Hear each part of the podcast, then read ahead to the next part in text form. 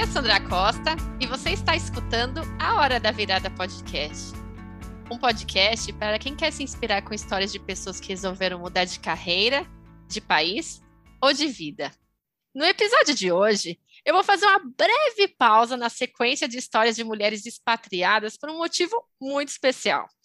Isso porque essa conversa vai vir em dose tripla e vai contar a história da virada de três jornalistas mulheres, amigas e talentosíssimas que estão se reinventando na profissão ao encararem o desafio de empreender. Depois de trabalharem por mais de uma década na afiliada da TV Globo no Paraná, elas resolveram se juntar e criar a Libélula Digital, um coletivo de mulheres que presta serviços de comunicação transformadora. Com expertises distintas dentro do jornalismo, elas propõem criar parcerias de qualidade, empatia e verdade com clientes e fornecedores, construindo espaço de trabalho e entrega com estilo das três profissionais: jovem, profissional, feminino e muito criativo. Vamos agora conhecer mais sobre a hora da virada da Carol Mafra, da Renata de Andrade e da Thaís Caniac. Sejam bem-vindas! Obrigada, Bem, obrigada. Nossa. Muito obrigada. Adoramos nossa, essa abertura. Nossa, sabe que eu estou muito, muito, emocionada de estar com vocês três. É a primeira ah. vez que eu estou entrevistando três convidadas tão especiais, então estou feliz, estou feliz com a presença de vocês aqui. Ah, obrigada. A gente que tá. Nós também estamos felizes com o convite, com a oportunidade. Que jóia. Então, para começar, eu queria saber de cada uma de vocês como era trabalhar no dia a dia de uma redação de TV e de um jornal online. Eu queria saber se vocês eram realizadas profissionalmente, o que, que vocês curtiam e o que mais incomodava nesse dia a dia desse trabalho que aparentemente parece ser bem, bem intenso, né? Então, Thaís, começa a contar para gente.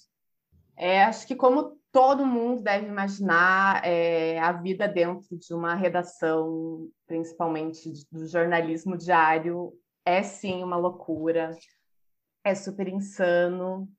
É uma experiência que a cada dia te agrega um conhecimento novo, um aprendizado novo, é, um conhecimento a partir de contatos novos, né, que você está fazendo ali todo dia.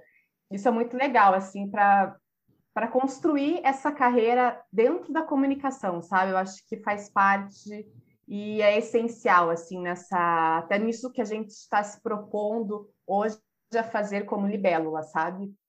Cara, as dificuldades e, e as facilidades do, do dia a dia, elas se convergiam o tempo todo. É difícil, né, quando você para, assim, para pensar e começar a apontar e tal. Mas, assim, uma coisa que pegava para mim, eu acho que para as meninas também, como eu imagino que pegue para grande parte dos colegas de profissão, é a questão assim da disponibilidade praticamente 100% do seu tempo, né? Que muitas vezes você deixa de, enfim, você deixa de lado a sua vida pessoal, o seu momento em família, o seu momento com amigos, para estar ali dedicada ao trabalho, né? Mas fez parte, né, de, de uma escolha que eu fiz e que, que durou, né, por mais de uma década assim dentro do, do, jornalismo diário, incluindo outros outros veículos, né? Além do G1, que é onde eu fui repórter por grande parte desse tempo. E para você, Renata, como que era? Bom, eu, eu lembro de eu estar na faculdade e um, na faculdade de jornalismo e um professor falar assim: então amanhã cedo a gente vai fazer uma visita na RPC, afiliada da Globo aqui em Curitiba. E eu pensava assim, nessa época eu já trabalhava e estudava, e eu pensava, eu só preciso descansar. Então eu virei para o professor com uma cara de pau e falei assim, professor, o negócio é o seguinte, eu não vou amanhã, porque eu vou trabalhar lá. Eu não preciso visitar. Mas eu queria mesmo, era um tempo para dormir. Não estava me achando, eu só queria falar, não, eu preciso dormir, então enquanto ele vai nessa visita lá na RPC, eu vou é descansar, porque eu estou precisando. Mas enfim, eu nunca tive um sonho de trabalhar lá, esse propósito, assim, vou guiar a minha carreira para trabalhar na RPC. Tudo foi acontecendo muito rápido e eu fiquei super feliz quando eu comecei a trabalhar lá. E sim, fui muito feliz lá durante um tempo, porque tudo tem um ciclo, né? Então eu fui editora de praticamente todos os jornais da casa os locais e depois os nacionais também. Participei do grupo de rede que a gente chama que edita para Jornal Nacional, Jornal da Globo e tal. E eu aproveitei muito. Então, assim, eu era editora, mas eu era produtora, criava quadros. E, Renata, é, quer ser repórter um mês? Fui ser repórter um mês, vem cara de pau, vem aqui no estúdio contar alguma coisa, eu ia no estúdio contava. Então, eu aproveitei muito mas no começo foi sofrido. Eu lembro assim, isso há 10, 12 anos, quando eu entrei lá, de eu ligar para minha mãe assim chorando, porque eu não queria nunca trabalhar final de semana. Para mim, trabalhar final de semana era a pior coisa que podia existir na vida. Mas como a Thaís falou, é uma escolha e o jornalismo é isso, né? Então, tinha que ser desse jeito, porque a notícia não para. Não é porque é feriado que não vai ter jornal, não é porque é Natal, não é porque é final de semana então, isso foi muito sofrido para mim ao longo dos 10 anos. Eu aceitei, sim, beleza, gosto do meu trabalho, estou muito satisfeita aqui, preciso trabalhar final de semana e feriados. E você vai criando essa amizade com os colegas de jornalismo, os colegas de redação, porque está todo mundo no mesmo barco. Então, assim, marcar coisas que para as outras pessoas parece muito fácil. Vamos marcar num bar Vamos marcar um café da tarde no sábado. Isso, agora, depois de todo esse tempo que a gente já saiu, agora eu vejo, gente, como era difícil, coisas rotineiras que as pessoas fazem socialmente e a gente não consegue. Então, assim, tinha que marcar um mês antes, porque daí, só que daí metade conseguia ir, outra metade dos amigos não, porque estariam de plantão. Então, isso foi muito difícil. Mas sim, como a Thais falou, também foi um, um ciclo muito importante, profissionalmente também, de amadurecimento que eu passei lá, nessa grande empresa, né? E o peso de trabalhar numa grande empresa também tem tudo isso, né? Não pode pensar isso aí, você está no melhor lugar onde você poderia estar, né? Enfim.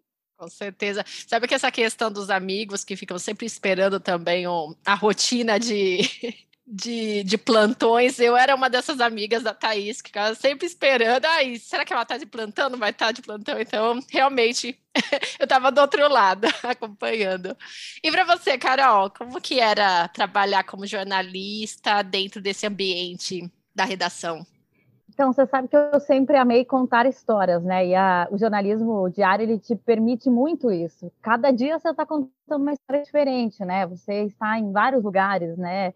É uma coisa muito imprevisível. Então, eu terminei minha carreira na RPC como apresentadora, então participando do fechamento de um telejornal, que é realmente insano, como a Thaís falou, é algo assim que a gente nem consegue parar para analisar e explicar efetivamente como funciona isso. As pessoas de fora, quando você conta a tua intensidade de tempo, de deadline, se assustam e você parece que entra tanto nessa rotina que você já nem percebe mais quanta loucura mesmo que faz parte daquele teu dia a dia. Até por isso que a carga horária de um jornalista ela acaba sendo menor, né? Tem gente que fala, ah, trabalha seis horas, mas é que assim são seis horas mentalmente muito trabalhadas, sabe?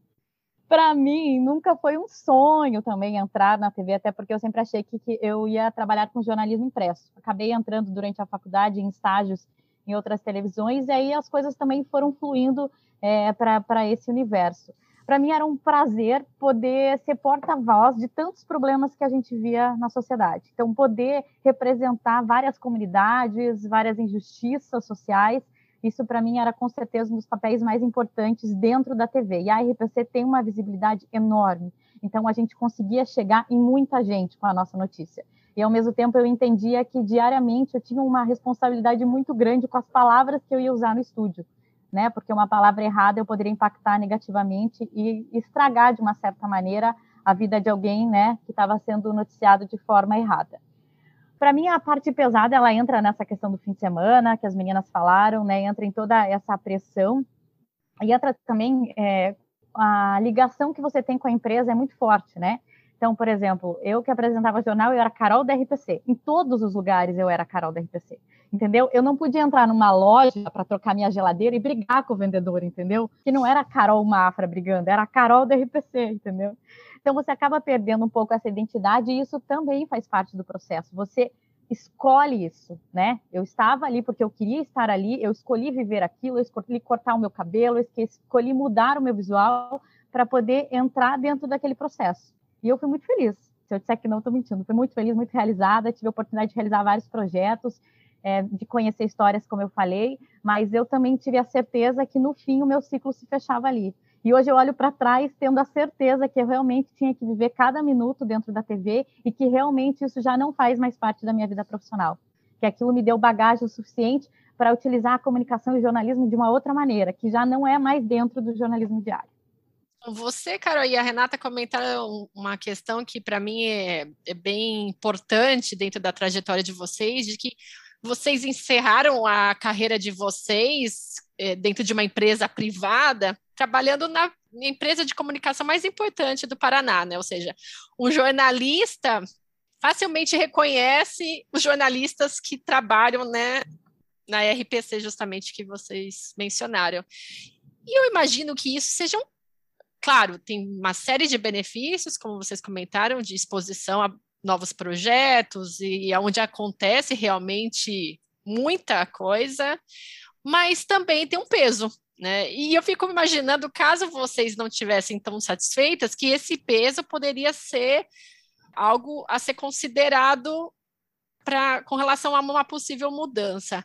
Assim, primeiro, vocês chegaram a ter algum tipo de impasse em algum momento da carreira de vocês estando justamente nessa empresa, e o que, que vocês sentiam, e como que vocês lidavam com esse medo do incerto, né? Renata, começa então. Eu, eu tive um impasse, sim, depois de muito tempo, eu consegui emplacar um projeto que eu queria. Eu fiquei lutando três anos para fazer um documentário, gravar uns programas na África. E eu queria ir pela TV, claro, porque a visibilidade ia ser muito grande. Eu e o Bruno Fávaro, meu colega jornalista, tínhamos esse projeto. E eu já estava sentindo que se eu conseguisse realizar esse projeto, a coisa já mudaria na minha cabeça em relação ao trabalho. Porque a gente tinha passado por tudo naquela TV por todos os jornais, já tinha o gostinho de, de ter sido repórter e não gostei. Eu acho que todos vocês, repórteres desse mundo, vocês são sofredores. Meu Deus, eu não sei como vocês aguentam, ainda mais para mulher que precisa estar bonita, com o cabelo em ordem, no meio da, da muvuca, é, lidando com pessoas loucas, imprevisíveis, enfim. Então eu já tinha passado por muita coisa. Eu queria isso porque meu sonho sempre foi trabalhar com um documentário, né? Com contar histórias através, histórias verdadeiras através de imagem de uma forma mais imparcial possível e tal. E consegui fazer isso. E quando eu voltei, parece que a minha expectativa aumentou. Então eu fiz isso, agora eu quero mais. Agora, e eu comecei a trabalhar 500 mil projetos dentro daquela TV e estava no meio. Eu voltei bem quando começou a pandemia. Eu quase fiquei presa em Lisboa, porque foi uma semana antes, tudo fechando. Na hora que eu cheguei, a gente chegou no Brasil, tudo fechou e a gente falou: meu Deus, conseguimos voltar. E aí eu comecei, me empolguei muito com isso. Essa viagem foi muito transformadora para mim. E eu falei: agora eu vou colocar em prática tudo que eu quero, nem que demore. E comecei a movimentar os meus projetos na gaveta. E a diretora de jornalismo olhou para mim e falou: Renata, não, não e não. Não é mais possível, primeiro, fazer esse tipo de. A gente está numa outra levada, é pandemia, é corte. Vou ser sincera para você, minha filha, lindo esse seu sonho, maravilhoso, gostaria de tê-la aqui fazendo isso com a gente, mas não vai rolar.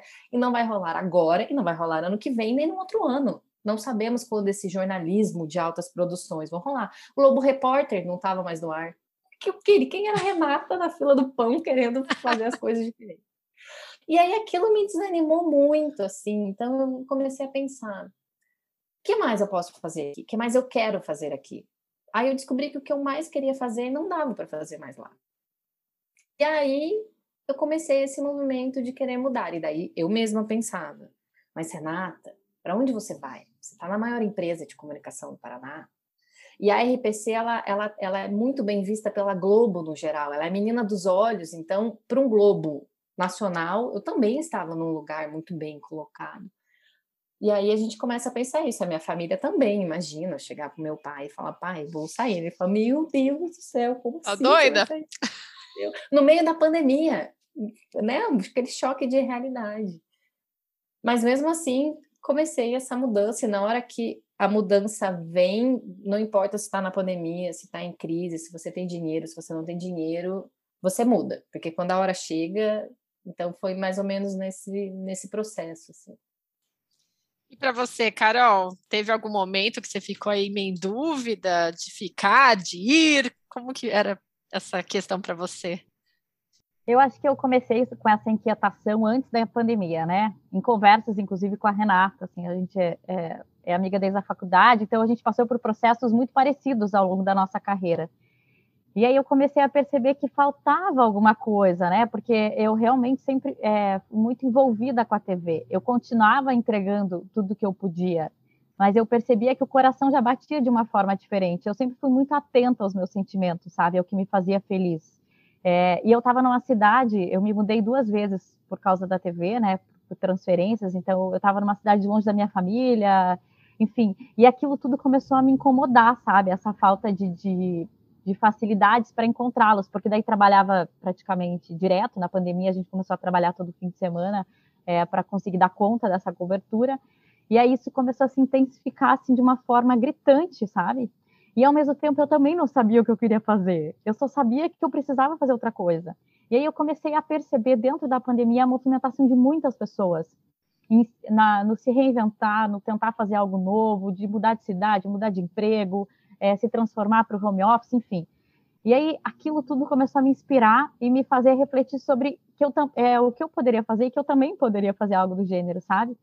E aí essa pegada pesada da pandemia, e que não foi na TV, foi em qualquer veículo de comunicação que teve que lidar com a morte diariamente, eu entrava no estúdio, Sandra, eu chorava, saía do estúdio chorando, entendeu? Nossa, pesado, Aquilo né? começou a me abalar emocionalmente, comecei a tomar remédio porque eu já não estava mais dando conta do meu emocional. Então, eu posso te dizer que a pandemia acelerou o meu processo de decisão. Era algo que, se não fosse a pandemia, quem sabe eu estaria ainda desejando estar na TV, vamos dizer assim, entendeu? Mas é, esse meu alerta interno para fechamento do meu ciclo já, já vinha de antes. Eu acho que a pandemia ela veio para falar assim, Carol, é agora, vai, se joga. E aí a minha mãe, a minha família sempre me apoiou demais, Sandra, sabe? filha, vai, vai descobrir o que tem, entendeu? Se você não descobrir, se não for, você nunca vai saber. Só que eu saí da, da TV querendo continuar CLT, continuar numa empresa. Eu queria trabalhar com comunicação empresarial, sabe? Eu queria trabalhar de segunda a sexta-feira, foi o meu primeiro sonho, de cara. Porque, assim, por mais que você ame o jornalismo diário, sério, você viver a rotina de feriado e fim de semana, gente, cansa mesmo você amando aquilo, não é brincadeira. Eu vou no aniversário do meu irmão agora, eu parei para pensar que faz quase 10 anos que eu não consigo estar no dia do aniversário dele, entendeu?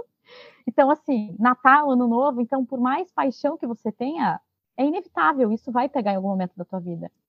Eu falei, não, eu vou começar a distribuir currículo do zero, sei lá, vou pegar a bagagem da TV e vamos nessa, porque a TV realmente te ajuda muito nisso. E aí nisso começaram a surgir é, oportunidades paralelas, pontuais. Eu falei, gente, esse negócio de não ter rotina é legal, tô gostando, né? E aí é, surgiu, enfim, depois a gente vai falar um pouco mais aí com as meninas da Libela. E hoje, Sandra, a minha ideia é completamente distinta de quando eu saí da TV. Eu não quero nem CLT mais, não quero nada parecido com isso, sabe? E é isso, acho que a gente permitir se ouvir e entender que a gente muda de opinião e tá tudo bem. Não, com certeza, mas eu concordo com você, Carol, como a pandemia, ela foi realmente um catalisador aí de reflexões, no mínimo, a respeito de nós mesmos, né? Porque tanto tempo em casa, tanta coisa diferente acontecendo no mundo, e isso realmente fez com que a gente olhasse para dentro, no mínimo, né? E começasse a perceber muitas coisas. E para você, Thaís, assim, você já tinha pensado em algum momento a respeito de mudar, de fazer outras coisas? Ficou com medo? Como que foi essa, esse período para você? Olha, na verdade, a questão da mudança sempre foi presente para mim. Isso que até você comentou antes, né, sobre o peso de trabalhar numa grande empresa de comunicação, que é considerada a maior, melhor empresa de comunicação do estado. Então, para mim, isso logo nos primeiros anos já me incomodava, no sentido de que, cara, eu tô onde eu sempre quis estar, mas e aí? Eu tô feliz? É isso que eu quero? Mas o que isso significa para mim? E você tem que lidar com essas suas questões internas e também os olhares das outras pessoas, porque ninguém entende. A verdade é que ninguém entende, até colegas é, da área ou, ou, amigos que não tem nada a ver com jornalismo, família. Para eles não faz sentido, assim, sabe? É, você querer querer ser, mas, gente, você está onde você tem que estar, você está no melhor lugar possível. Sim, mas até quando, né? Até quando isso até o quanto isso realmente importa na minha vida. Mas não, eu nunca tive coragem de, de pedir para sair, de pedir as contas. E eu vejo assim a, esse meu período de, de trabalho lá entre altos e baixos comigo mesma, assim, né? Momentos que estava tudo muito bem, tudo muito legal, bora, bora, isso, cheia de ideias, vamos fazer uma coisa nova aqui, uma coisa nova ali. Então, durante esse período, eu fui me reinventando muito enquanto enquanto jornalista ali dentro, né? Nunca nunca foi sem, apesar de sempre como repórter do G1, a Thaís que entrou como repórter do G1 entrou de um jeito e a que saiu saiu uma outra profissional, né? Porque eu aprendi a, fazer diversas outras coisas que, inclusive, é, eu nunca nem cogitava em fazer, por exemplo, a questão do vídeo, né? Foi uma coisa que aprendi ali, até foi um processo difícil para mim, não foi, não foi um processo natural, digamos assim, né? E uma das coisas que eu notava muito, até na hora, porque eu, em alguns momentos, nesses, principalmente nesses momentos que eu estava lá embaixo, eu bus busquei outras possibilidades de emprego, né? E era sempre muito impressionante o quanto também o próprio recrutador do outro lado não te entende, mas tipo, minha filha, você trabalha na RPC, o que, que você quer trabalhar aqui? Tipo, não, não fazia sentido para ninguém, sabe? Então sempre foi foi complicado assim é, conseguir sair dessa marra, né? Eu saí da RPC em novembro de 2020, foi o primeiro ano da pandemia, né? E foi a primeira leva de demissões. A RPC fez várias levas né, de, de demissão desde então. E eu saí nessa primeira leva, mas assim, com a certeza de que era o ciclo que tinha sido encerrado. Não foi um momento de sofrimento, nem de dor, foi um momento de leveza, porque para mim estava muito claro que era um ciclo sendo encerrado e era o universo falando para mim, Thaís, bora que tem muitas outras coisas para você experimentar, né? E eu, diferentemente da, da Rê, né, eu não tive essa coragem que ela teve e talvez eu não tivesse, não tivesse, sabe? Então, acho que as coisas acontecem porque elas têm que acontecer. É, é, de fato, né, Thaís? Acho que é, cada uma tem os seus, suas motivações, suas angústias, seus medos, suas coragens, enfim, mas alguns movimentos acabam que acontecem quando tem que acontecer. Mas eu imagino que para vocês três, esse período, né, assim que saíram, né, desses empregos, deve ter sido de muita angústia, porque o jornalismo é uma carreira incrível, eu queria ter sido jornalista, mas acaba sendo também uma profissão muito complicada, no sentido de que as, as, as possibilidades dos veículos de comunicação mais tradicionais, eles têm se reduzido a cada ano, né? A gente já não vê mais jornal de papel, a gente, as, as empresas viraram grandes conglomerados.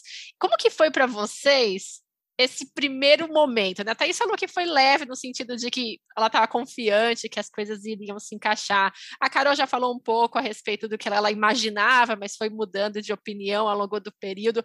Mas eu queria que vocês falassem, tá, e agora? Sabe qual é aquele momento, tá, e agora? Como que foi esse, esse primeiro momento da virada para vocês? Carol, se você pudesse começar, então. Eu vou te falar que eu senti a mesma leveza que a Thais. A minha mãe falou que eu, eu era a desempregada mais feliz que ela conhecia. Assim, se eu puder te definir uma frase, a minha sensação Sandra, a sensação de ter certeza que aquela foi a melhor decisão, a, me uma melhor situação para a tua vida é, é libertador, assim, eu, eu não consigo definir para você em palavras. A minha angústia foi porque naquele momento é, todo mundo que estava no meu entorno falou, cara, agora você precisa dar uma pausa, precisa dar uma pausa, refrescar a tua cabeça.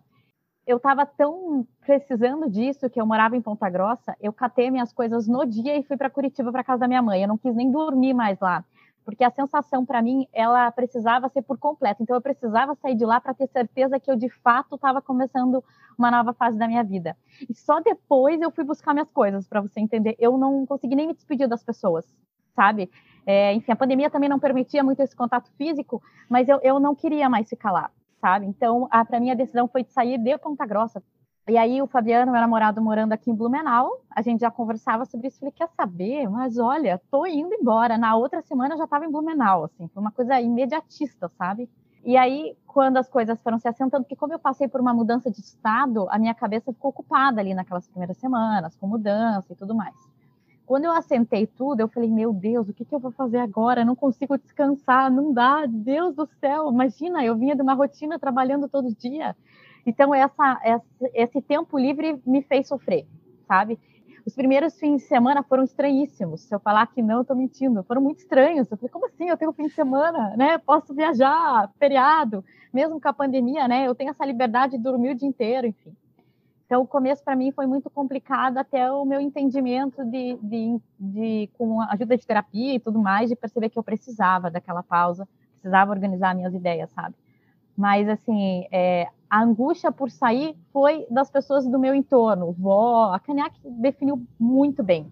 As pessoas, elas ficam chocadas com a tua saída da TV. Eu que aparecia, então, Sandra do céu, que isso, menina? Meu Deus, agora eu não vou mais te ver. Meu Deus, que tristeza. E eu falava, gente, não fique triste por mim, porque eu não tô triste. Então, esse choque para as pessoas que, que estão acostumadas a te ver na TV é muito grande, assim. Então eu senti mais uma tristeza das pessoas que me mandavam mensagem do que a minha, entendeu? Mas, enfim, foram, aí foi um processo que eu, eu enfim, foi me adaptando e fui entendendo. Hoje já estou bem acostumada com o meu trabalhar fim de semana. Trabalhamos quando precisamos, mas é, é, totalmente distinto, assim. E aí, com o tempo, as coisas foram fluindo. Mas eu angústia não tive, Sandra. Felizmente, né? Porque é um sentimento ruim, na verdade, né? Sofri é sofrimento, né?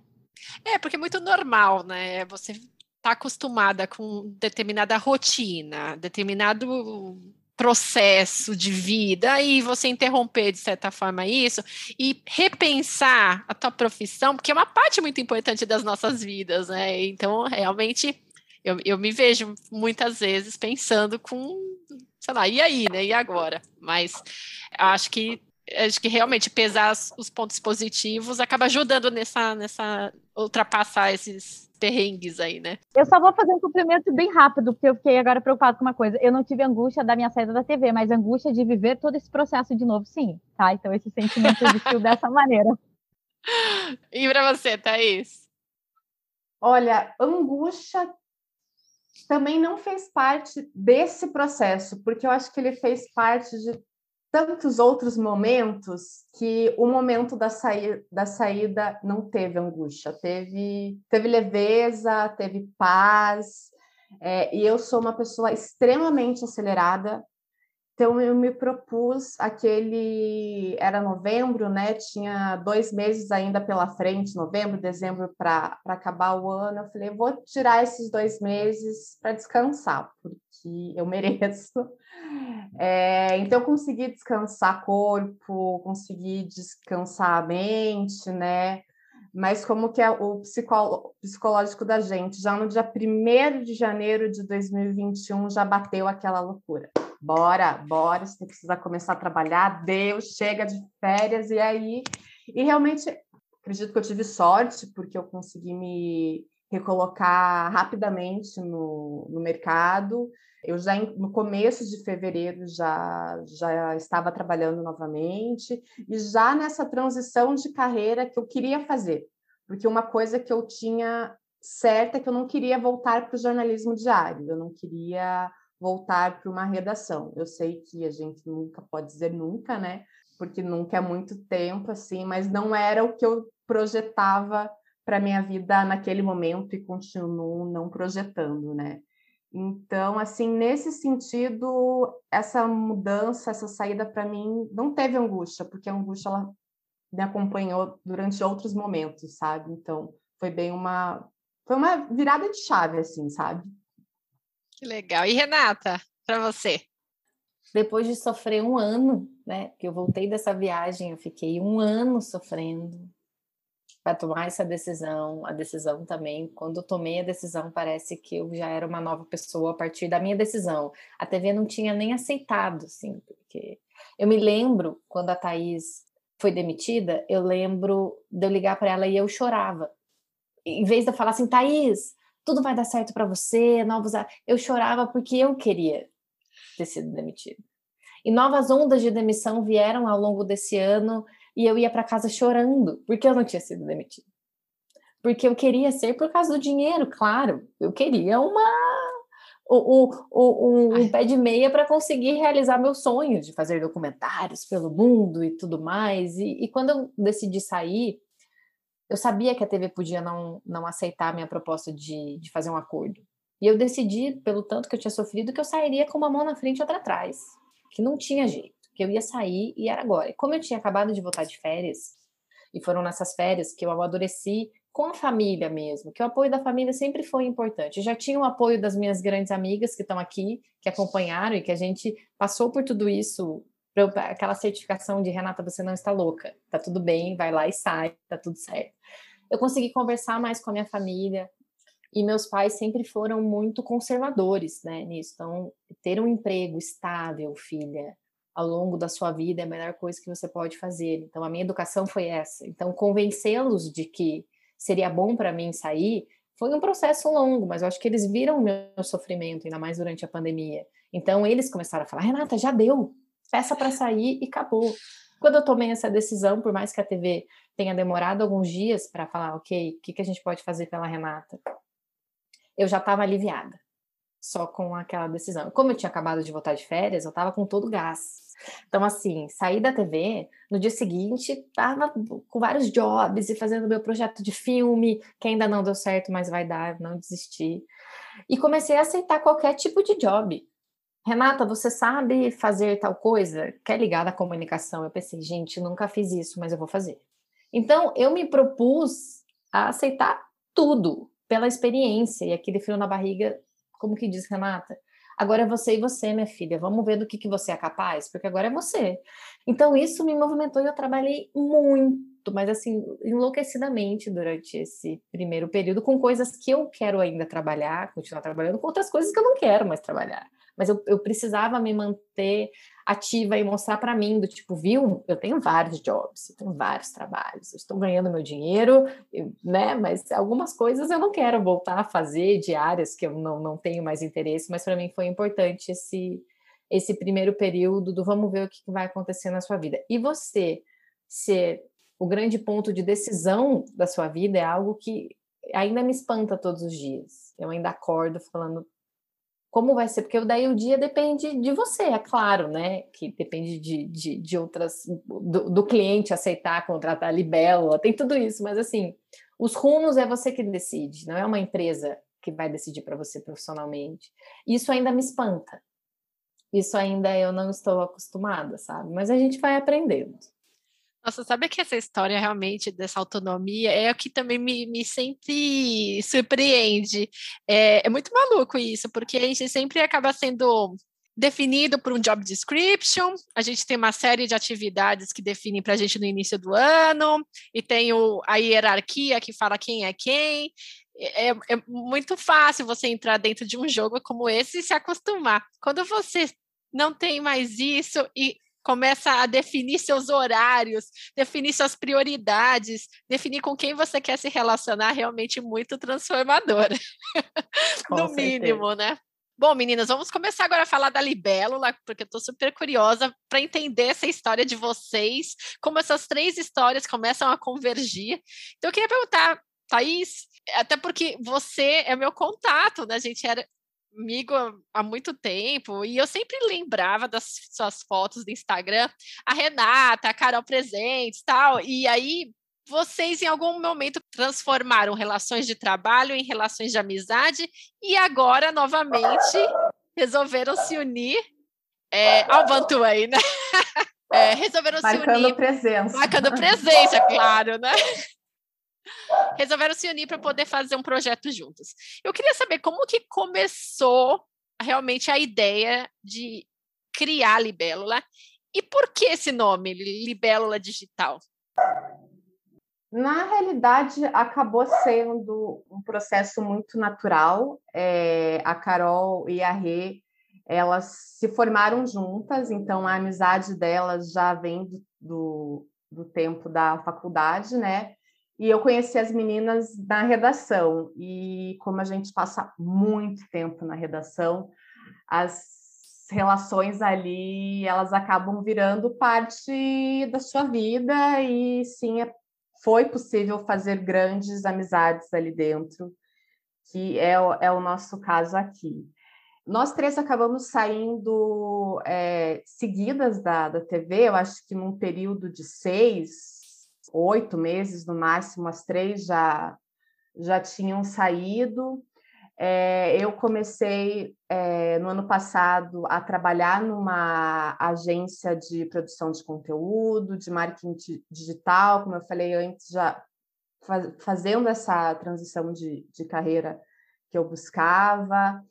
É, a Rê, enfim, atrás dos, dos jobs dela, como ela disse, a Carol ali atrás do, do, da carteira assinada dela, enfim, ano passado cada uma acabou trilhando a sua trajetória. Mas, fim, no último trimestre do ano passado, começaram a surgir possibilidades de, de frila para mim, que eu não conseguia conseguiria dar conta sozinha, porque eu de segunda a sexta eu trabalhava trabalhava em horário comercial, né, das nove da manhã até as seis da tarde nessa nesse, nessa agência. Então eu peguei e chamei a Rê, Rê, tá rolando isso, isso, isso, vamos fazer junto? Vamos. Daí a gente começou a trabalhar junto nessas parcerias. A Rê no horário comercial ficava à frente, eu fora do comerci... fora do, do meu horário comercial, né? Assumi as rédeas e deu muito certo. Assim, a gente teve bons resultados nos jobs que a gente é, que, que, a gente fez, né? E a nossa parceria de trabalho também deu deu muito certo, assim, né? Não, não teve nenhum a gente não teve, acho que nem, acho não, já não teve de fato nenhum problema, né? Aí, no finalzinho do ano passado, começo desse ano, a gente começou a alimentar mais essa ideia. Cara, vamos, vamos juntar, arregaçar as mangas, nos juntar e colocar isso que foi um, né, um, que era um freelo, ou que era um job à parte, vamos fazer disso a nossa realidade, o nosso dia a dia, né? e a Carol sempre fazendo parte dessas conversas, então chegou o um momento que a gente, vamos lá, che chegou a hora. E o nome Libélula Digital, é, libélula, na verdade, o, a simbologia da libélula é a transformação, né? Então, diz muito sobre todo esse nosso caminho dentro da comunicação, esse processo de transição que a gente quis fazer, que não deixa de ser uma transformação, e também uma transformação de vida, né? Porque a partir do momento que você se coloca à disposição de tentar o novo, você está tá buscando uma transformação. Então, foi nisso que, que a gente se apegou. Nossa, eu não sabia dessa simbologia da libélula, achei super bonito. Bom, Renata, é, como eu comentei no início, vocês falam que a Libélula Digital é um coletivo de mulheres que presta serviços de comunicação transformadora. Achei super poético esse, essa definição de vocês, super linda. Conta pra gente o que está por trás de um coletivo e que tipo de serviços vocês oferecem dentro dessa proposta. Vamos ver se eu vou conseguir dar uma explicação tão poética quanto esse slogan que a gente criou, comunicação que transforma. É, não somos uma agência de, de, de comunicação. Acho que é o ponto um. As pessoas, elas, é, a gente ainda está lutando para fazer com que todo mundo entenda o que a Libélula é. Ah, vocês são o quê? A gente até brinca. Vocês são o quê? Uma agência? Não, nós não somos uma agência. Nós somos um coletivo de mulheres jornalistas que decidiu se reunir para aproveitar a expertise que cada uma tem. Então, eu fui editora por muito tempo de texto e vídeo, a Thaís, repórter, portal de notícias, a Carol, apresentadora. Então, nós somos um coletivo que vai levar o ponto forte de cada uma para produzir conteúdo que transforma. Foi isso que a gente aprendeu no jornalismo, na verdade, né, meninas, ao longo do, do, tempo, que a comunicação tem um grande poder de transformação. E não é informação só, não é só a gente dar uma informação. A comunicação exige algo em troca, né? O que aquilo vai transformar na vida da pessoa, o que mudou no seu dia quando você ouviu tal notícia. Então, é isso. E como a gente estava nessa vibe de a hora da virada das nossas vidas, a gente decidiu trabalhar com esse propósito, né? E a gente trabalha com serviços os mais variados possíveis dentro da comunicação. A gente faz assessoria de imprensa, que às vezes as pessoas não sabem para que serve, né?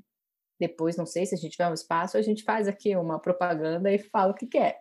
A gente faz produção de conteúdo no geral para Instagram, para Facebook, LinkedIn, nas diversas plataformas. Então, a gente, o que, que a gente quer? A gente quer ajudar você, pessoa, você, empresário, a conseguir melhorar o seu desempenho nos seus negócios através da comunicação. Quero me tornar uma referência nesse nicho de mercado. Como que eu faço isso? Com comunicação. Quero aumentar as vendas do meu produto. Como que eu faço isso? Através da comunicação. Então, a gente quer que as pessoas entendam que a comunicação é sim uma ferramenta que um bom conteúdo muito bem produzido e muito bem publicado, onde quer que seja, é capaz de transformar a sua vida, os seus negócios. Então a gente faz assessoria de imprensa, produção de conteúdo, a gente produz também podcasts, que agora, né, eu acho que é a onda do, do, do da, da, mídia, da, das comunicações. A gente trabalha muito com manual da marca, e criar padrões visuais para empresas, né, de logomarca, de branding, a gente também trabalha um pouco com isso. Vídeos, claro, porque eu adoro vídeos, então a gente também produz vídeo. Tem uma ideia para fazer um canal no YouTube, vamos conversar. A gente te ajuda a planejar o seu conteúdo, a gente ajuda a editar. A Libélula está aqui justamente quando a gente, a gente não quer se limitar à produção de conteúdo nas redes sociais. A gente quer trabalhar com comunicação como um todo, né? Com esse grande poder de, de transformação. Sempre, sempre perguntando qual é o seu propósito com a comunicação. Que a Libélula vai te vai junto te guiar nesse caminho. Esqueci ah. de vários serviços nossos, meninos? Eu, eu só complementaria que é, são conteúdos multiplataformas, né? Em, em diversos formatos, seja texto, vídeo, áudio. É conteúdo, né? Conteúdo pode ser feito de, de tantas maneiras, né? Que dá, dá para explorar. Acho que a gente tem também essa, esse, esse olhar é, muito de, de entender a necessidade do nosso cliente, sabe, Sandra? Então, a gente trabalha com serviços que a gente pode elencar, sim, mas a gente também trabalha com atendimento personalizado de verdade mesmo, humanizado, no sentido de tentar entender realmente o que a pessoa precisa naquele primeiro momento, sabe? É, então, assim, a gente não vai falar, ah, tem que ter tudo isso. Não, o que, que hoje você precisa? Qual é a tua realidade? Por que, que você está passando? Então, a gente acaba nas nossas conversas tentando entender um pouquinho da história da pessoa, do momento da vida dela, sabe? Exatamente porque a gente passou por um momento de transformação e a gente entende que todo mundo que passa por um momento desse precisa priorizar, parar, refletir, entender, ah, para mim agora dá isso, depois dá aquilo, sabe? Então eu acho que a gente tem essa troca também mais humana, eu diria, por isso a ideia até é muito do coletivo, né, dessa coisa bem bem próxima e bem ligada aí ao que a pessoa realmente deseja. Eu acho que essa, esse modelo, essa proposta, é muito bacana de se trabalhar com, né? Porque permite que cada projeto seja um projeto totalmente diferente uhum. e acaba explorando a criatividade em cada uma de vocês, né? Porque realmente tem que pensar em soluções novas e caminhos diferentes. Acho que isso realmente deve tornar os dias muito mais desafiadores, claro, mas divertidos também, porque você realmente não deve ter rotina dentro dessa nova estrutura de trabalho. Sandra, Sandra, posso só, só complementar alguma coisa em relação também ao coletivo, que a gente tem muito essa questão da collab, né? Da colaboração entre a gente. É por isso que a gente é um coletivo, porque a gente quer que as nossas relações sejam sempre de troca. Eu vou produzir, eu vou oferecer um produto, um serviço, no caso, né, que vai ser bom para o cliente, mas vai ser uma troca, porque vai ser bom para ele, mas vai ser bom para a libélula também. Então a gente acredita muito nessa sinergia, assim, sabe? A gente fala, e a gente, lógico, a gente quer ter lucro, quer, a gente quer ganhar dinheiro, quer, a gente tem boleto para pagar, tem, mas a gente tem como premissa, assim, cara, a gente não quer ganhar em cima de ninguém, sabe? A gente quer construir junto, construir entre a gente, entre os nossos parceiros e com os nossos clientes também. E a coisa da coletividade também é assim, nós temos parceiros que trabalham com a gente. Então a gente tem uma rede de designers maravilhosas que trabalham com a gente. Então esse coletivo também, quanto mais a gente vierem pessoas para agregar valor a isso, isso também está no nosso coletivo, sabe? Abrir espaço para essas parcerias. Ah, muito legal isso. Eu acho que é, é, é bem bacana mesmo e acaba tornando o trabalho muito mais diverso, né? São muitas pessoas trabalhando juntas e isso realmente faz com que os resultados sejam mais positivos, tendem a ser mais positivos. Bom, Carol, você falou um pouquinho que além da hora da virada profissional, você também se mudou de cidade, é, foi para Blumenau, saiu aqui do Paraná, foi para Santa Catarina, o que torna a proposta da Libélula ainda mais interessante por conta dessa flexibilidade do trabalho remoto também, né? Você pode estar tá geograficamente em outro local das meninas. Então, assim, além desse ponto positivo, que outros benefícios você poderia falar a respeito dessa, dessa nova vida com a libélula? E perrengues, já aconteceu algum tipo de, de situação? Conta pra gente alguma coisa, se é que aconteceu, né? Ó, oh, com essa parte para mim. Ô, Sandra, não, né? Brincadeira. Eu vim conhecer a cultura alemã de perto, né? Eu acho que tem essa vinda para cá, ela, ela promove qualquer mudança que você faz na sua vida. Eu fiz algumas mudanças já, trabalho, e eu sempre gostei, na verdade, porque o desafio da mudança te permite recomeçar num novo lugar. Então, você pode, inclusive, mudar algumas coisas em você que, que te incomodavam no passado, e você agora respirar ares novos, né?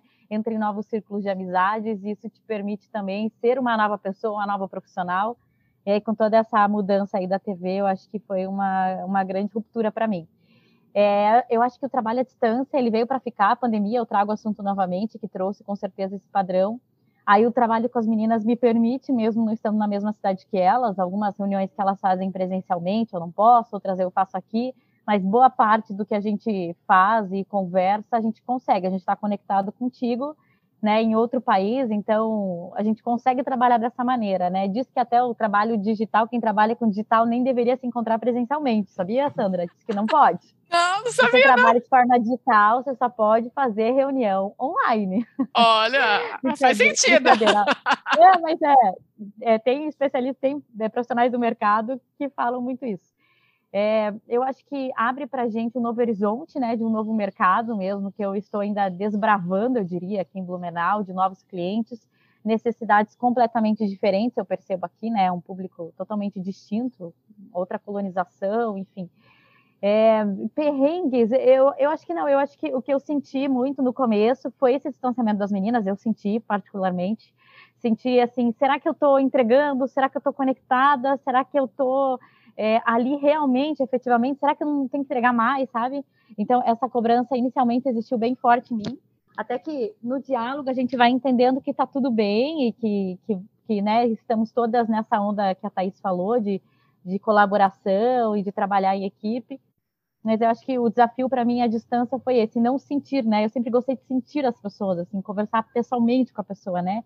Então, acho que essa adaptação, ela gerou um pouco disso em mim, mas agora já está tudo certo. Mas assim, atrito a gente não tem, porque a gente é muito de falar o que a gente pensa e sente de forma respeitosa. A gente tem uma criação, a gente conversou sobre isso ontem, muito parecida, Sandra. Então, os nossos princípios e valores são naturalmente alinhados, graças a Deus. Para finalizar, eu queria perguntar para vocês o que, que vocês imaginam para o futuro da libélula. O que, que é o que vocês desejam como empreendedoras, como parceiras, como amigas? O que, que vocês querem? Thaís, conta pra gente.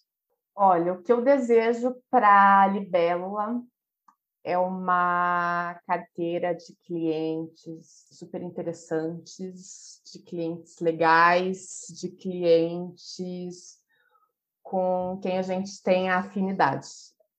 Né? Ah, mas cliente não se escolhe, cliente tem sempre a razão, são, são afirmações que eu coloco em xeque o tempo todo. E eu acredito sim que, que quando você tem certos valores, certas diretrizes para sua vida pessoal, para sua vida profissional, é, fica difícil é, trabalhar, né, seja numa parceria de trabalho, numa parceria de, de cliente, com quem está num, num momento, né, muito, não um momento, mas que pensa de uma maneira muito diferente, né? Então, o que eu desejo para a Libélula é isso, que a gente sempre tenha a, como dizia o Cazuza, né, a sorte de um amor tranquilo com sabor de fruta mordida, mas transformando isso para a realidade do nosso coletivo. E para você, Carol? Ah, eu, eu desejo, eu tenho muita vontade que a gente possa transformar muito a vida das pessoas, né? Eu acredito muito, como a Renata falou, dessa ferramenta transformadora e, e, e que a gente possa contribuir, né? Eu acredito que conhecimento bom é conhecimento compartilhado, né? E que toda a trajetória que a gente teve até agora nos sirva para realmente fazer a diferença na vida desses clientes, dessas pessoas que passarem pelo nosso caminho, que a gente deixe uma marca positiva mesmo e que, que provoque uma mudança profunda na vida dessas pessoas. Show. E você, Renata? Uau, o que mais eu posso falar? eu são, acho que são, daquela... coisas legais que, que, que, que para ver, né? Se os desejos, os desejos são esses, então promete eu muito. Eu acho que aquela história do... Já pensou em trabalhar com o que você gosta e ainda ganhar dinheiro? É isso que a gente quer. E, e, e, a gente quer que as pessoas que trabalhem com a gente e que as pessoas para as quais a gente faça esse serviço sirva, né? Essas pessoas também sintam a mesma coisa. Estamos aqui investindo em algo legal, porque a gente investe tempo, a gente não é só dinheiro, a gente investe tempo. É isso, eu quero que a Libélula seja um trabalho que não só nós três, mas todo mundo que estiver trabalhando com a gente fala, é um trabalho muito gostoso de fazer e estamos ganhando dinheiro ainda por cima. Porque a gente fica nessa coisa de, ai, de romantizar o trabalho, né? Ai, não, meu trabalho é maravilhoso, eu me sinto super bem com o meu trabalho. Mas você precisa ganhar dinheiro também por esse trabalho. Então é isso que eu quero com a Libélula e eu acho que é possível sim, e estamos nesse caminho. Trabalhar felizes, ganhando dinheiro, sim. Muito obrigada. Maravilha! E, inclusive, e, inclusive, um dos significados de libélula é também prosperidade. Hum. Então a gente deseja prosperidade para nós e para todos os envolvidos nesse processo. Ai, que demais. Bom, eu só posso desejar muito sucesso para esse projeto que acho muito incrível de vocês e que promete muito. Então, que esses desejos realmente se concretizem nos próximos meses, anos, né? Décadas, quem sabe. Bom, meninas, vamos para os nossos quadros? O primeiro quadro é o Dica da Hora. E eu queria perguntar para vocês se vocês têm alguma dica de livro, de filme, alguma palestra, alguma coisa que vocês gostariam de indicar. Seja falando de mudança, ou seja algo que vocês gostam muito. Carol, pode começar? Eu vou indicar um livro que eu terminei de ler recentemente, que é O Torturado. É um livro que agora vai se tornar até série, né, na HBO porque eu acho que o, eu gosto muito dessas questões sociais, né? Algo que sempre, que sempre me cativou, é, o entendimento sobre isso. É, o porquê a gente está no lugar que a gente ocupa hoje na sociedade, né? O porquê existe ainda essa desigualdade, o porquê existe a luta de classes. E eu acho que esse livro ele traz muito o cenário, né, do escravismo que ainda é muito presente, né? É, nas fazendas ali retratando nas fazendas do sertão da Bahia mas é um livro que traz muita esperança também, é muita persistência, mulheres negras fortes que representam, que levam toda essa história e traz o, o significado de você acreditar aquilo que te pertence, né? Então as terras que, que, que lhe pertencem, elas acreditam naquilo e elas passam parte do livro é, lutando, buscando, acreditando e querendo conquistar o que delas é de direito. Então, e pensando nessa hora da virada mesmo, da gente acreditar no que a gente sonha e deseja e, e persistir. Nossa, esse livro é muito impressionante mesmo. É uma leitura e tanto. Muito legal, Carol. E você, Thaís? É, eu vou trazer aqui um livro também, que é a Amiga Genial, da Helena Ferrante. Não é um livro que está relacionado à hora da a minha hora da virada, né? Mas foi um livro que durante a pandemia eu estava naquela assim com ansiedade a mil. É, eu já tenho essa característica de, de ser ansiosa, é, eu acho que hoje em dia todas essas mil possibilidades de conexões simultâneas contribuem para a gente ficar ainda mais ansioso. Aí a pandemia, né, aquele mundo acabando, você sem saber o que vai ser do dia, já, do dia de amanhã e tal. E eu estava com muita dificuldade em, em me concentrar em qualquer coisa, assim, sabe? Ah, não consigo assistir uma série, não consigo ler um livro, não consigo fazer nada assim que eu pare para agora eu vou tirar esse momento para me dedicar a um, a um hobby, a um lazer. Eu simplesmente não estava conseguindo. Aí um dia eu fui almoçar na casa da Cris, que é minha amiga, e da Sandra, e do Rafa, que é o marido da Cris. E eles têm milhares de livros, né? Aquela coisa assim, você vai na casa deles, você eu fico até constrangida, assim, gente. É bem linda a prateleira deles.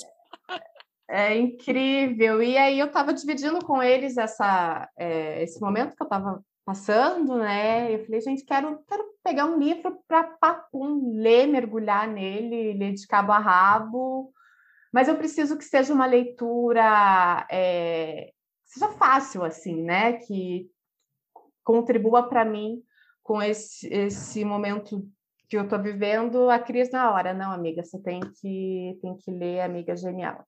Eu peguei Amiga Genial, até hoje não devolvi, inclusive. E os outros livros da tetralogia eu peguei da Renata, também não devolvi ainda. É isso. Devo Você terminou?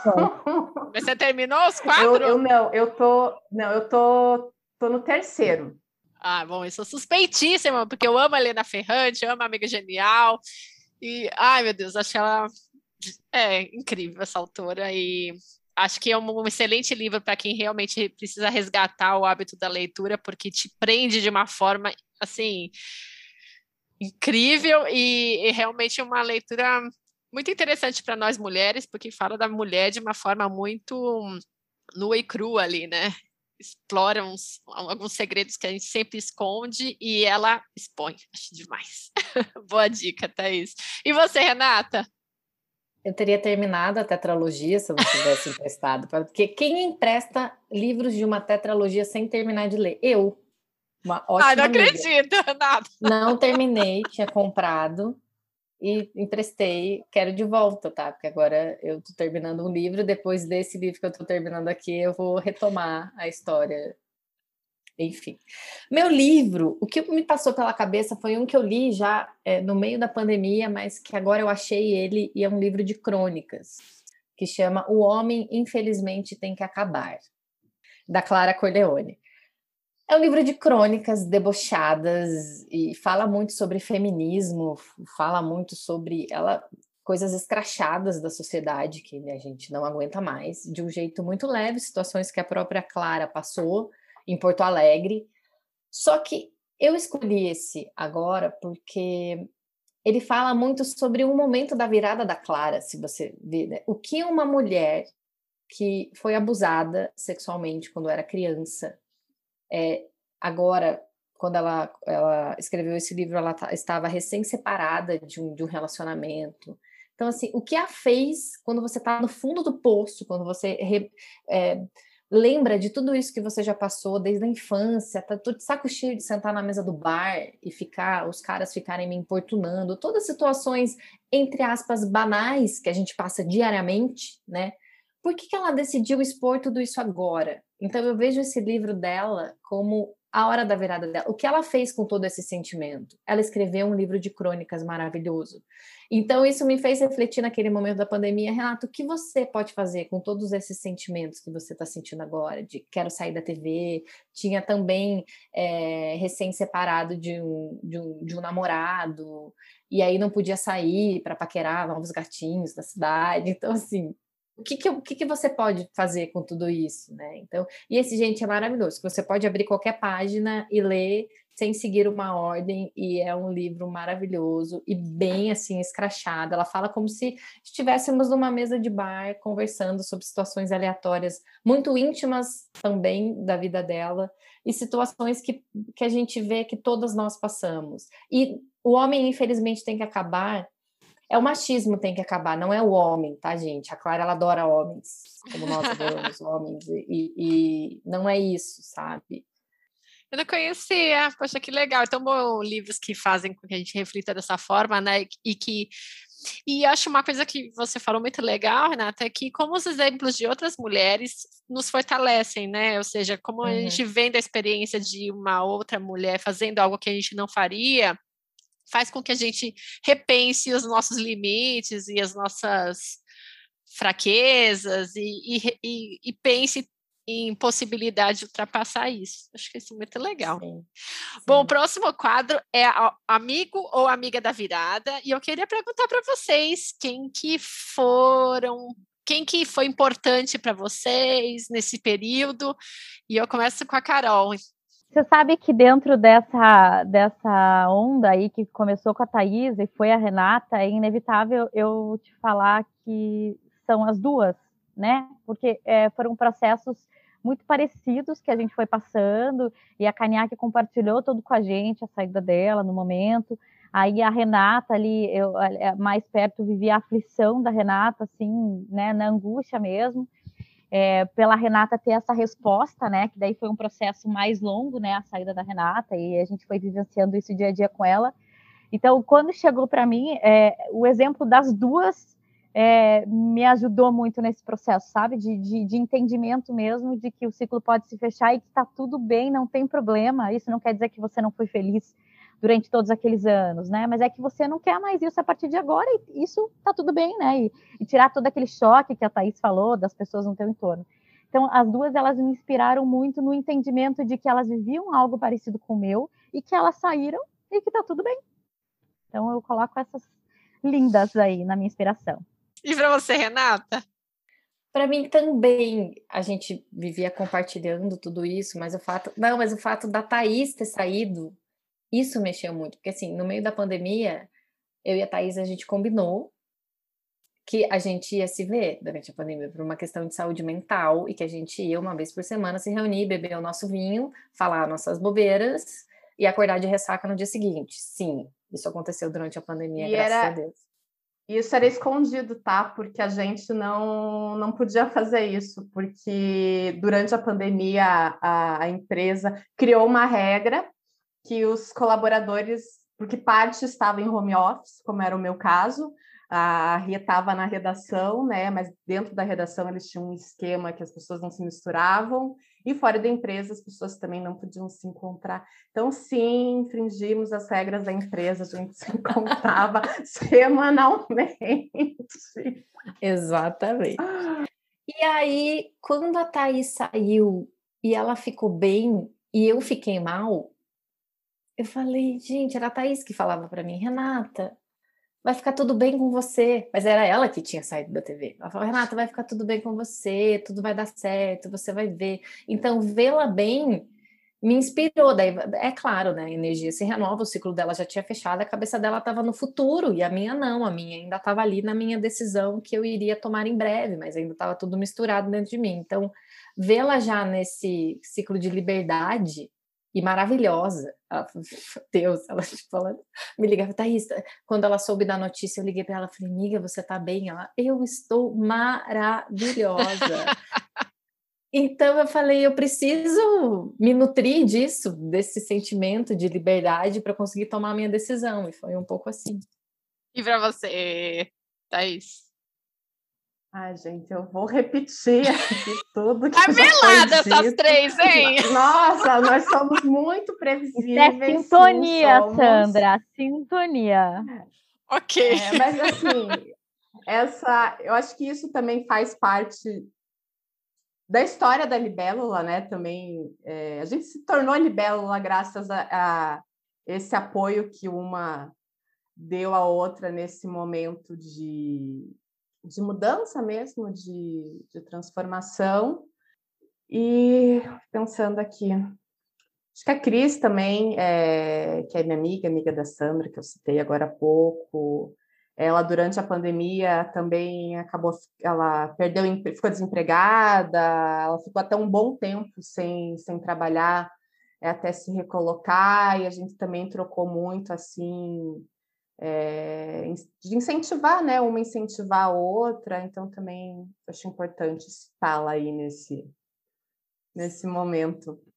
Com certeza. E, bom, e meninas, para finalizar, eu queria pedir para vocês uma mensagem final. O que, que vocês gostariam de deixar para as pessoas que estão escutando esse podcast, que estão pensando em fazer algum tipo de mudança profissional, ou estão pensando em mudar de país? O que, que vocês mudar de cidade, mudar de, enfim, de, de rotina, o que, que vocês poderiam deixar para elas? Renata, vou começar com você. Eu sou a virginiana que tomou a decisão de sair de uma empresa, então calma. Mas eu diria assim: é, algumas fases da vida, por muitas fases da nossa vida, a gente quer mudar. E às vezes a gente se culpa por não ter mudado, por não ter é, é, topado esse desafio, se aventurado. Mas eu o que eu digo é muito pessoal, de mensagem do que aconteceu comigo para quem está pensando em mudar. Na hora que você realmente precisar dessa mudança, quando ela for urgente na sua vida, você vai tomar essa decisão. Então, às vezes, um sentimento de querer mudar faz parte da vida, isso é muito bom para a gente crescer. Mas quando você, espírito, corpo, coração, precisar dessa mudança e quando for a hora, você vai saber que é a hora. Eu sou virginiana, gente. Eu, para mim, jogar tudo pro alto é algo que eu achava impossível. Então, quando chegar a hora, você vai saber. É bem isso, esse chamado mesmo, né? E Carol, para você?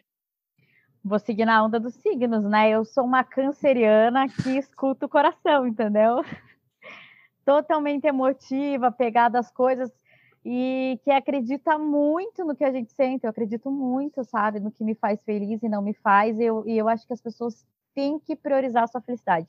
Tem que. Paz de espírito é um negócio muito especial e eu acho que a, é, a gente cada vez mais precisa se auto-perceber, sabe? Então, é, é entender o momento certo, acredito no chamado da Rê, mas estar atentos mesmo ao que nos faz bem, né? Começar a perceber quando aquilo já começa a nos abalar emocionalmente e isso já acende um alerta. Tem que ser feliz, gente. Sou a favor disso acima de tudo. Uau! E para você, Thaís? Qual que seria a tua mensagem?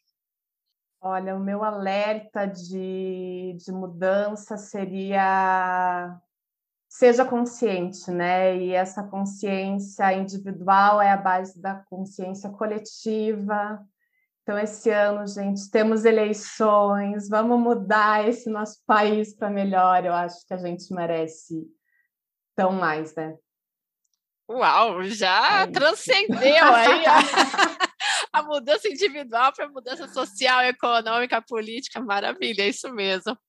Bom, meninas, muito obrigada pela presença de vocês. É, foi um prazer fazer essa conversa, entender mais de, das trajetórias que vocês tiveram e que estão trilhando e que vão trilhar, né? Então eu desejo, como eu comentei anteriormente, muito sucesso nesse caminho e eu queria pedir para vocês deixarem as suas redes sociais para o pessoal, como que eles, as pessoas podem contactar vocês, a Libélula, enfim, deixem os contatos.